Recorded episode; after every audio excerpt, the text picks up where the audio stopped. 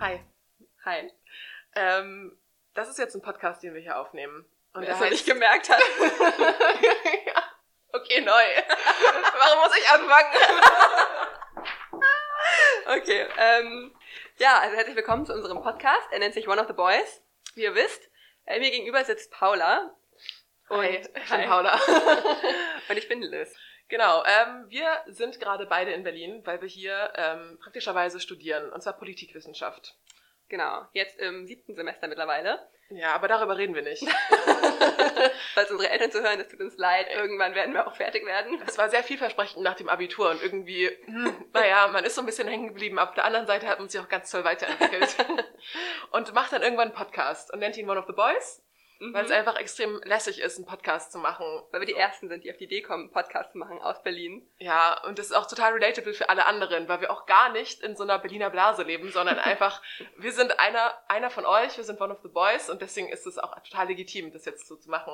Richtig. Und ähm, unser Podcast hat natürlich auch ein bisschen ein Konzept. Wir reden nicht nur dummes Zeug, was wahrscheinlich schon auch viel Teil des Podcasts sein wird, ja. sondern wir wollen ähm, politikwissenschaftliche Konzepte vorstellen und die an Alltagsfindung irgendwie erklären. Genau, wir haben uns nämlich gedacht, dass, okay, wir studieren jetzt Politikwissenschaft und wir lernen da eine ganze Menge, aber im Endeffekt ähm, schreiben wir Hausarbeiten, die werden dann von drei Personen gelesen. Die finden das dann, sagen, dass sie es gut finden, aber man fragt sich, ob sie es wirklich gut finden oder ob sie es überhaupt verstehen. Ob sie es überhaupt gelesen haben. ja, meine Mutter beschränkt sich, glaube ich, nur noch auf die Grammatik inzwischen. Damit hat sie auch genug zu tun. Aber ähm, dass es eigentlich ganz schön wäre, das, was wir gelernt haben oder das, was wir jetzt immer noch dabei sind zu lernen, auch ein bisschen weiterzugeben. Ähm, genau, und dann, ja, irgendwie so einen kleinen Beitrag damit zu leisten. Genau, deswegen natürlich alles, was wir sagen, ist auch nicht 100% richtig, ist kein Lehrbuch, sondern ist irgendwie, was wir, wie wir es gelernt haben und ihr könnt da zustimmen oder auch nicht zustimmen. Genau, also Genau, es geht jetzt nicht darum, hier mit dem Zeigefinger zu sprechen ähm, und ähm, die politische Welt zu erklären, weil das geht sowieso nicht. Das finde ich auch immer sehr interessant, wenn dann immer kommt, ah, du studierst ja Politikwissenschaft, so ja, warum läuft denn alles so schlecht?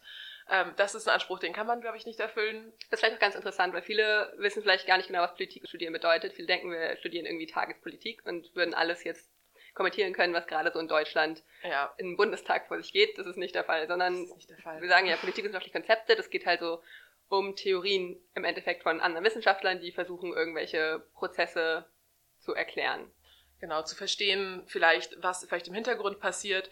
Und daran kann man dann tatsächlich Tagespolitik auch besser verstehen oder halt verstehen, vielleicht warum sich die USA jetzt gerade oder Donald Trump sich vielleicht in bestimmten Maße verhält und so weiter. Was wir aber nicht leisten können, ist jetzt zu erklären, warum jetzt gerade Jan Spahn wieder da ist. Das hat nicht so viel mit Politikwissenschaft zu tun. Das ist auch eh zu jung, um das zu erklären. Keine Ahnung. ja, stimmt. Jens Spahn war ein Phänomen, vor unserer Zeit. Wir sind ja noch total jung. Wir, wir sind, sind ja, ähm, wir sind Anfang 20, Anfang Mitte 20 muss man inzwischen sagen. Ich ja. finde Anfang 20 klingt besser, da kann man so ein bisschen blauäugiger das Ganze hier angehen. Dann nimmt ja. das niemand zu ernst. Okay. Anfang 20. Anfang 20. Total, ja, aus der Hauptstadt. Hm. Das finden auch alle immer super sympathisch, wenn man sagt, ich studiere in Berlin. So, dann kriegt man ganz schnell auch immer so einen kleinen Blick und denkt ah, und wie ist das so in Berlin? Und dann sagst du, ja, schön, doch, gefällt mir ganz gut. Da reden wir vielleicht auch noch ein bisschen mehr über, wie es so ist gerade ich, ich komme sehr vom Land, ähm, wie das dann ist, was man so zu hören kriegt, wenn man als Dorfkind. Ja, als Dorfkind in Berlin oder als Studentin in Berlin wieder auf dem Dorf. Das ist, halt, das ist ganz interessant. Aber das ist für ein anderes Mal. Heute wollen wir ein politisches Konzept erklären. Ähm, das nennt sich Othering, aber da kommen wir gleich erstmal zu. Genau. Erstmal hast du, glaube ich, eine kleine Anekdote zum neuen Jahr. Ja. ja, ich bin so ein bisschen der Feelgood Manager hier im Podcast. und bevor wir jetzt mit den trockenen politischen Konzepten anfangen, wo ihr alle ausschalten werden, ähm, ausschalten, wie beim Fernseher, bitte uh. Fernbedienung. Gibt es das noch? Gibt es das noch? Ich kenne da sowas nicht mehr. ähm, genau, und zwar, ähm, ich komme ja aus Hamburg, aus der schönsten Stadt der Welt, ähm, und bin dann nach Berlin gefahren mit dem Zug diesmal. Das war High Class, habe ich mich mit dem ICE, bin ausgestiegen und bin in Spandau ausgestiegen. Und das war schon mal so das erste, der erste Kulturschock wieder so. Weil Spandau ist auch in Berlin ein bisschen sehr verschrieben. So, dann sagen die Spandauer immer, ja, aber Spandau ist älter als Berlin und irgendwie interessiert es auch niemanden so, weil meine Güte, in Spandau ist die Zitadelle Spandau, da werden Konzerte gespielt und sonst ist man dort nicht. Aber es war für mich halt schneller von Spandau aus dann mit der U7 dann nach Hause zu fahren. Und dann war ich wirklich 15 in Berlin, saß dann in der U-Bahn und dann kam so ein Mann an mir vorbei. Und ich so, ja gut, läuft er halt an mir vorbei. Dann ging er den U-Bahn-Waggon wieder zurück. Und das hat er einfach 20 Minuten lang gemacht. er ist 20 Minuten lang hin und her gelaufen und ich war auch irgendwann war ich schon so, er ist wahrscheinlich verwirrt gewesen oder so. Und ich war noch so, muss man jetzt was tun? Er hat immer mehr angefangen zu wanken dabei. Ich habe mich schon so ein bisschen umgeschaut, aber war natürlich niemand da, weil ich war in Spandau. dann war da noch so eine Frau und irgendwie so. Und sie hat auch schon so ein bisschen verängstigt geguckt und haben uns so einen Blick zugeworfen. Und ich war halt auch nur so, ich weiß nicht, was man machen soll. Und dann ist er zum Glück irgendwann ausgestiegen. Und dann dachte ich mir so, okay, das war jetzt schön. So, die Menschen in Berlin, denen geht's gut, sie haben eine gute Zeit, die laufen hin und her in der Bahn und ich fühle mich überhaupt nicht bedroht davon, hatte nicht Angst, dass er auf mich rauffällt. Hab einmal schon, einmal war er wirklich bedrohlich nah, ich war schon, hab schon so angefangen wegzuzucken und so und dann also Berliner U-Bahn, das ja, ist immer ein Erlebnis. Ich liebe es. Ich liebe die. Dort lerne ich viele Menschen kennen. Ich glaube, als ich, ähm, ich war jetzt ein, neun Monate im Ausland für ein Auslandsstudium, wie auch immer, und kam dann wieder und wurde netterweise von Paula und ähm, unserer Freundin Hanna vom Flughafen abgeholt. Und wir steigen da in die S-Bahn ein und als allererstes, meine erste S-Bahn fahren wieder in Berlin und ist eine Taube mitgefahren. und ich war auch so, okay, willkommen in Berlin. Irgendwie, ja. ja. Ja, es gelten andere Regeln. Also ich glaube, das gibt es eigentlich Alkohol von Berliner U-Bahn? Ich glaube offiziell ja. Offiziell aber ja, aber es ist wirklich, ja. Man sieht zu jeder Tages- und Nachtzeit Leute mit dem Bier. Also wirklich um, du kannst um 7 Uhr morgens zur Arbeit fahren oder zu, wie ich es immer mache. oder ja. zur Uni. Ja, zum Sport nochmal kurz, ne? Richtig. Ein kleines Workout einbauen und dann kann am Beginn vom Tag. Aber es sind halt schon Leute da mit dem Stern in der Hand oder ja. ein Kindle oder so. Und vor allem sind es dann nicht so Leute, wo man halt denkt, okay, die sind halt, die haben sich auch ein bisschen aufgegeben vielleicht oder so, sondern nee, nee. es sind wirklich Leute, die auf dem Weg zur Arbeit. Auf dem Weg zur Arbeit, so jung, alt, gemischt, Geschlechter, alles dabei, so. Aber das ist wirklich die eine Mischung, die halt vom Feiern gerade nach Hause kommt, noch so das Feierabend, also das, ja. wie nennt man das denn? Ja, das, das After-Hour-Bier. Ja, richtig trinken und halt die, die schon wieder zur Arbeit fahren und Bier trinken. Ja. Aber gut, ja. Ja, man fühlt sich wohl, ich denke dann immer, ich bin doch ein funktionierender Mensch, wenn ich dann in der U-Bahn bin. Das stimmt. Dann denke ich so, eigentlich habe ich mich noch ziemlich gut im Griff und alles läuft gut so, weil ich zum Beispiel nicht gerade hin und her laufe die ganze Zeit so. noch kein gehabt. Ja, ich meine Zwangsstörung noch in Kontrolle habe wahrscheinlich. ähm, okay, aber das war's jetzt auch mit den Anekdoten. Ja, jetzt, jetzt kommt das Trockene. Ja. Genau, unser Konzept heute ist das Othering, wie schon gesagt. Ähm, Othering, Englisch, klar, gibt auch einen deutschen Begriff dafür, der nennt sich Veranderung, den finden wir beide nicht ja, so... ist ein bisschen gestelzt. Ja, nicht so glücklich. Deswegen bleiben wir bei Othering. Das ist ein ähm, Konzept, das kommt aus der, ähm, aus der postkolonialen Theorierichtung ja, größtenteils. Theorie. Genau. Es gibt ähm, eine Gruppe an Theoretikern, Wissenschaftlern, äh, die da viel zu geschrieben haben, unter anderem Edward Said, über den wirst du gleich noch was sagen, ähm, oder auch ähm, Stuart Hall. Ähm, der aus dem ang angelsächsischen Raum kommt. Ähm, und der hat 2004 ein Buch geschrieben, das nennt sich Ideologie, Identität und Repräsentation, in dem er ähm, das Othering runterbricht. Und zwar erstmal, um das so ein bisschen besser darstellen zu können. Es gibt immer, er sagt immer zwei Gruppen. Es gibt eine In-Group, das sind jetzt meinetwegen Paula und ich, sag ja. ich mal. Ähm, und um unsere In-Group, also unsere Gruppe zu ähm, produzieren oder zu konstituieren, brauchen wir eine Out-Group, in der wir uns abgrenzen können. Ähm, und da würden wir jetzt meinetwegen sagen, keine Ahnung, vielleicht ein WG-Mitbewohner, den wir nicht mögen, oder zwei WG-Mitbewohner, die wir nicht mögen. Ähm, und die haben Gemeinsamkeiten, auf die wir sie reduzieren und ähm, mit denen wir sie quasi von uns unterscheiden und auch abwerten in dem Moment. Genau. Also wenn wir meinetwegen sagen, die beiden anderen Mitbewohner haben, gut, wir haben nicht die gleiche Haarfarbe. Ja, wir haben schwarze Haare und wir haben blond und braune Haare. Und dann sagen wir, ähm, ja, schwarzhaarige Menschen so sind unordentlich. Werden auch immer unordentlich bleiben, können sich nicht verändern weil wir sie ja quasi definieren in unserer Position als ähm, privilegierte In-Group, die mhm. halt die Entscheidung treffen kann, zu sagen, okay, die andere Gruppe ist so und so. Und ähm, deswegen grenzen wir uns extrem von denen ab und konstituieren auch so unser Selbst dadurch, dass wir das andere halt haben, das uns quasi den Spiegel vorhält. Genau. Wir fühlen uns quasi besser in dem Moment, weil wir braune und blonde Haare haben und keine schwarzen Haare. Ähm, und das ist natürlich eine total übertriebene und vereinfachte Darstellung. Aber das ist eben, was das Othering ausmacht. Und das ist natürlich das eine, wenn das jetzt Paul und ich gegenüber unseren Mitbewohnern machen. Was anderes ist, wenn es in größeren Gruppen passiert und eventuell ähm, aufgrund von der Hautfarbe, des Geschlechts oder oder oder passiert. Religion, klassisches Beispiel. Genau.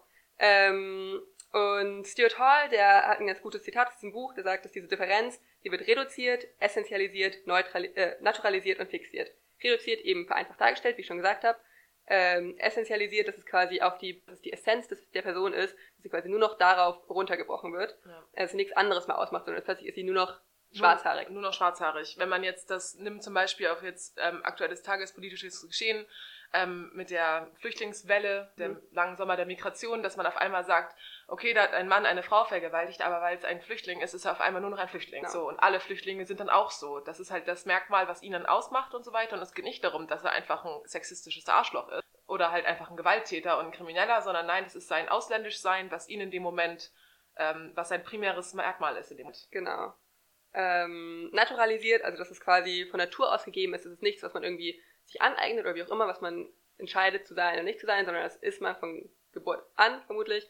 Ähm, und das wird man auch nie wieder ablegen können. Und das wird eben fixiert. Also wie schon gesagt, das ist auf Ewigkeit angelegt. Das ist nichts, was man mal für einen Zeitraum hat, sondern du bist immer schwarzhaarig, deswegen ordentlich. Ja. Und du selber hast auch vor allem gar keine Möglichkeit, das zu verändern. Genau. Und das ist eben eine ähm, Stereotypisierung, von der Stuart Hall spricht. Ähm, und was da ganz interessant ist, ich lese gerade das Buch von Michelle Obama, Becoming. Das haben vielleicht von euch auch ein paar gelesen. Wenn nicht, kann ich es empfehlen. Das ist ein sehr interessantes Buch. Richtiger Bestseller. Richtiger Bestseller. ich war erst ein bisschen kritisch. Meine Mutter hat es mir zu Weihnachten geschenkt und ich war so ein bisschen so, hm, okay. Aber ich muss sagen, ich finde es echt gut. Ähm, und sie spricht lustigerweise ähm, auch von Othering in dem Buch. Und zwar zum ersten Mal während der Kampagne von Barack Obama 2008, 2009 war das ja. Ich glaube, wir müssen jetzt, wenn Michelle Obama ist wahrscheinlich, Nee, oder? das wissen glaube ich alle. ja, okay. Sonst könnt ihr es googeln. so, Ich Eigeninitiative. glaube, unsere Zielgruppe weiß, Michelle Obama ist. Ähm, genau, und sie spricht eben auch, dass während dieser Kampagne ähm, einfach eine krasse Form des Otherings ähm, ja, Betrieben wurde. betrieben wurde. Weil zum Beispiel, ich weiß nicht, ob ihr euch daran erinnert, ähm, wurde ja Barack Obama zum Beispiel, wird gesagt, er sei Muslim mit, aber ist er bekennender, ich glaube, Katholik oder evangelisch? Ja, Protestant, auf jeden Fall christlich. Er hat ja auch so, einen- so einen Prediger gehabt und so, aber war, war nicht sein zweiter Name ist doch Hussein oder Ja, sowas? genau. Und das war natürlich dann, wo direkt irgendwie hätte mit Terroristen irgendwas Ja. zu tun, wie auch immer. Ihm wurde aberkannt, er ist ja in Hawaii geboren, also im amerikanischen Staat. Ähm, aber seine, genau, also er hat auch Wurzeln in Kenia. Ähm, und es wird dann gesagt, eigentlich hätte er wahrscheinlich gar keine amerikanische Staatsbürgerschaft, sondern das hätte er sich irgendwie gefälscht und so weiter. Und das wird immer wieder bemerkt, es wird versucht, dass er nicht zu der In-Group gehört, dass er irgendwie fremd ist, dass er außen ist, dass er anders ist. Ähm, um ihn damit eben ähm, offensichtlich zu schaden und irgendwie zu diffamieren Ja. und ähm, ja, herunterzustellen. Und da sieht man eben die Problematik dieses Otherings. Also wie das im großen, wenn es jetzt auf eine große Skalierung betrachtet wird, dass es eben ähm, ja, ja, dass es auch politische. Konsequenzen hat und so weiter. Und das halt im Endeffekt, natürlich, dass es auch ein großes Problem in, dem- in dem Moment wieder klar geworden ist. So, Mhm. dass man einfach, weil er halt durch seine dunkle Hautfarbe war sofort klar für viele Menschen, okay, er muss jetzt anders sein. Mhm. Wenn er jetzt Vorfahren aus Schweden gehabt hätte oder so, dann wäre das wahrscheinlich niemals zum Thema geworden, weil diese weiße Haut, dieser In-Group der Weißen, dann gar nicht erst in Frage gestellt wird. Aber erst durch sein äußerliches Anderssein war dieses Othering dann auch in dem Moment möglich überhaupt und wurde auch extrem lange ja noch, ähm, auch von Menschen wie Donald Trump ja damals auch. Ich glaube, das war derjenige, der dann gefordert hätte, er Ja. müsste es jetzt veröffentlichen, sein Birth Certificate und so weiter. ja, ja, genau. Ne? Und dann fragt man sich halt, okay, das ist ein, Donald Trump ist ein Mensch, der seine Steuererklärung nicht offenlegt und so weiter, ne? Aber in dem Ja. Moment war die, das Machtverhältnis dann so, dass Barack Obama das ja tatsächlich offenlegen. Genau. Und Was ich auch interessant war, dass, äh, fand, dass mich Michelle Obama auch darauf eingegangen auf Donald Trump in der Situation,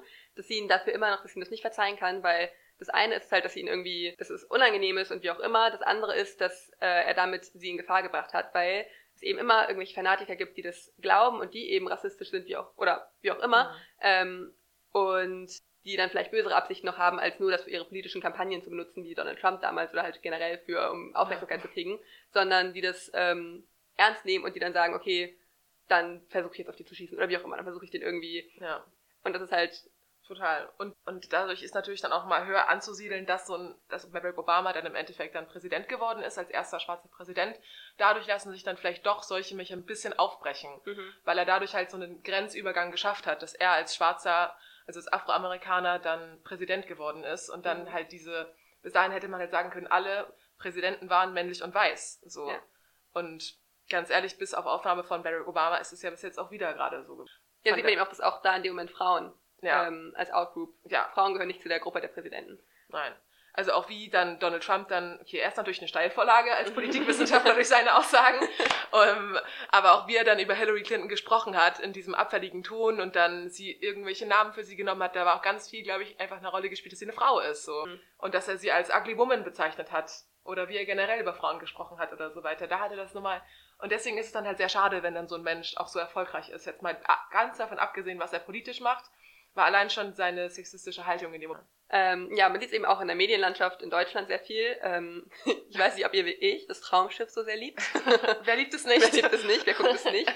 Ähm, auf jeden Fall in so sehr klassischen, äh, eigentlich überall, aber es kommt schon oft vor, man muss mal drauf achten, ähm, dass irgendwie vom äußerlichen Nicht-Deutsch, in Anführungszeichen sage ich jetzt mal, ähm, irgendwie dargestellt werden als die Fremden, die irgendwie nicht so richtig dazugehören. Es gab Ja. da mal eine Folge, ähm, wo eine junge Frau, die im Äußeren chinesische Wurzeln hat oder chinesisch aussah, ähm, nicht mal, ich glaube, asiatisch, ich kann nicht sagen, ob sie aus China kam. Ich glaube, so viel unterscheiden die doch gar nicht, nicht Nee, mal, ne? das, das, ist dann schon. auch so. Das ist eine große Gruppe des anders Asien. Asien aussehens. so, mm. Ähm, genau, und sie war dann auf dem Schiff und im Endeffekt war sie nur auf dem Schiff, weil sie zurück zu ihrer richtigen Familie, von der sie irgendwie wegadoptiert wurde, ähm, nach Asien wollte. genau. Ähm, und da dann ihre richtigen Eltern, ihre richtigen Wurzeln wiederfinden wollte und da dann auch geblieben ist. Und da sieht man eben auch, dass sie, obwohl sie in Deutschland aufgewachsen ist und an sich ja dann eine Deutsche wäre, wird sie immer noch als andere dargestellt, als eine, die gar nicht richtig zu den Deutschen gehört, zu dieser Gruppe, sondern eben im Endeffekt doch eigentlich ganz tief im Inneren Ja, noch fremd und anders ist. Genau. Ihre Wurzeln wären überhaupt nicht in Deutschland, sondern dann irgendwie in diesem asiatischen Land, wo sie dann in so einem pa- pagogenförmigen Haus auf einmal lebte und dann fragte sie sich so, na gut, ist das jetzt so? Und was vielleicht auch dann in dem Moment interessant ist, dass auch in dem Othering da auf die das Abwertende dann klar wurde, von wegen, okay, sie ist fremd, sie ist nicht ganz so helle irgendwie und so, ihr muss Mhm. geholfen werden, sie braucht unsere Unterstützung Mhm. in, dann, in der Form von diesem, wie heißt dieser Kapitän? Paul. Ach, Kapitän Pausen, ja genau. Der sie dann natürlich als starker Mann dann dahin geführt hat und sie auch freigegeben hat. So, es Ja. war auch seine, mit seiner Entscheidung zu sagen, okay, bleib hier, so nie Ja. Haut, äh, Mutter nochmal gesagt hat. ja, und dann war's das. Ja, also vielleicht könnt ihr mal, ach nee, wir haben noch einen Orientalismus, das ist auch interessant. Ja, genau. Ähm, vielleicht ganz kurzer Exkurs. Orientalismus ähm, ist eine Art Unterform des Othering, ein Konzept, das von Edward Said geprägt wurde, einem Wissenschaftler und ich glaube Wissenschaftler, aber da bin ich mir jetzt nicht ganz sicher.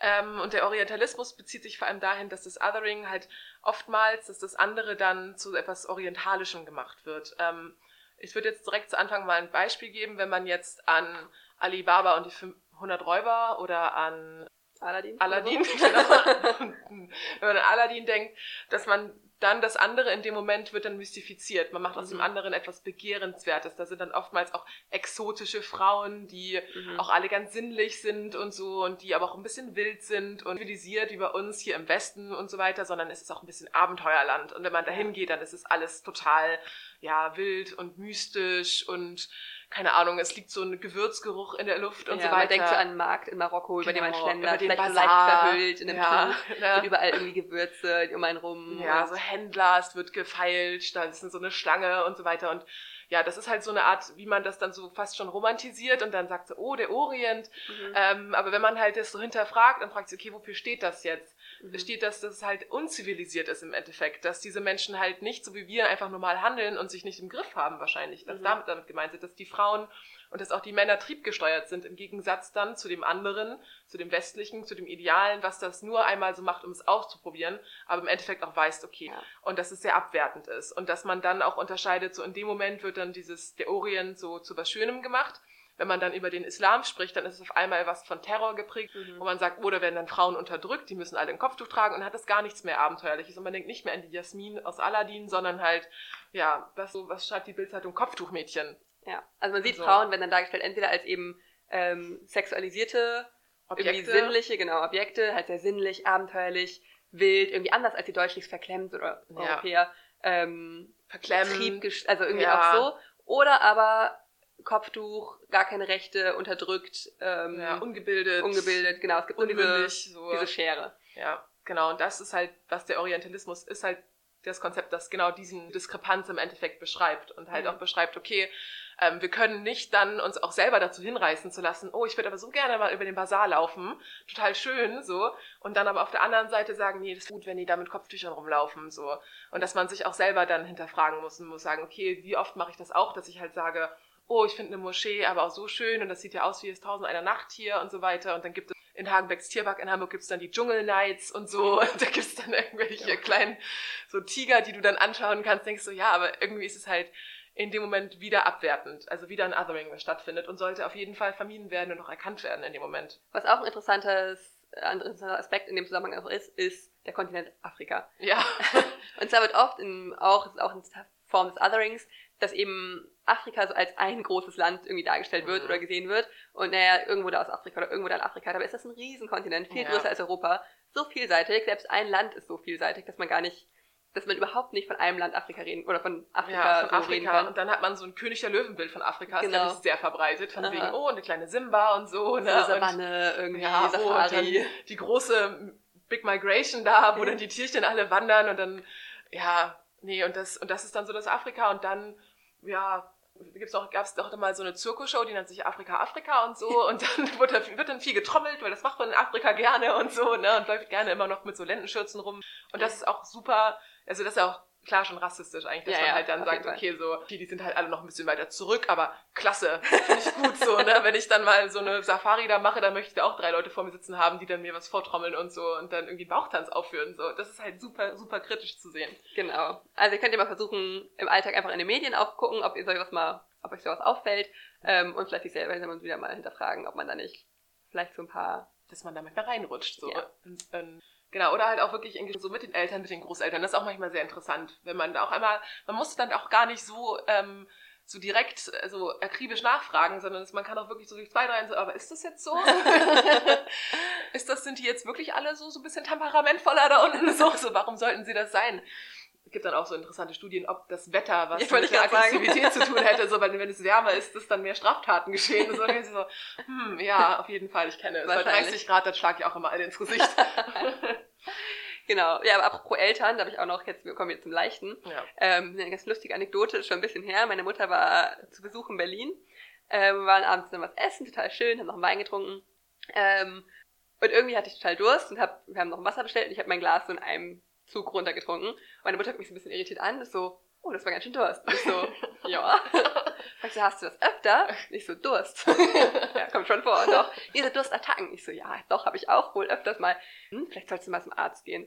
Und ich so, hä? Warum jetzt? Wieso? So, ja, ich weiß nicht, deine Haut ist im Moment so ein bisschen schlechter geworden und du hast so viel Durst. Vielleicht hast du Diabetes. das ist halt so übertrieben. ja, ich nur so, Mama. Unsicher, ob das jetzt bedeutet, dass ich Diabetes habe. Ja, aber ich liebe es, wenn so kleine Ratschläge kommen. Ne? Ja. Also, vielleicht hast du Diabetes. Vielleicht habe ich Diabetes. sein. Also ich werde euch mal, vielleicht gehe ich mal zum Arzt und halte ich auf dem Laufenden, ob Ja. das Diabetes ist oder nicht. Vielleicht kriegst du dann so eine kleine Spritze dann so. also, Ja, aber stell dir mal die Situation vor, ich komme zum Arzt, sag, ja, irgendwie, ich fühle mich nicht so gut im Moment, ich habe oft Durst und meine Haut, oh, ich habe wirklich ein paar Pickel im Moment. also, hm, das wird wahrscheinlich Diabetes sein. Müssen wir gar nicht weiter testen. Müssen wir gar nicht sagen, ich kann es Ihnen direkt sagen. Rufen Sie Ihre Mutter an, sie hatte recht, es ist Diabetes. Ja, ist Ja, gut. Selbstdiagnostik finde ich super. ich mache es auch gerne. Schön Aber von, von meiner von meiner Letztgeschichte kann ich das nächste Mal, glaube ich, oh ja, erzählen. von der Selbstdiagnostik. ja. wieder. von, von meinem Körper, der langsam aufgibt. Mit Anfang Mitte 20. Anfang Mitte Wunder. 20. Ja, Gut. super. Das haben wir doch gut hingekriegt, unseren ersten Podcast. Unser erster Podcast. Nee, seid nicht so böse. Also, nehmt uns, macht uns leicht, ja. Wir ja, wissen, wir wissen auch, wir wissen auch um, um den Cringe-Faktor. Ja. Wir wissen darum. Es ist nicht, dass wir jetzt blauäugig hier reingehen und denken so, ah, richtig, richtig, richtig cool. Lässiger wird's nicht. also alle unsere Freunde, ganz viel Lob bitte. Immer aufbauen. Ja, und wer, ihr hört das nicht zu Ende. Ja. Ihr seid eh die Einzigen, die das hören jetzt.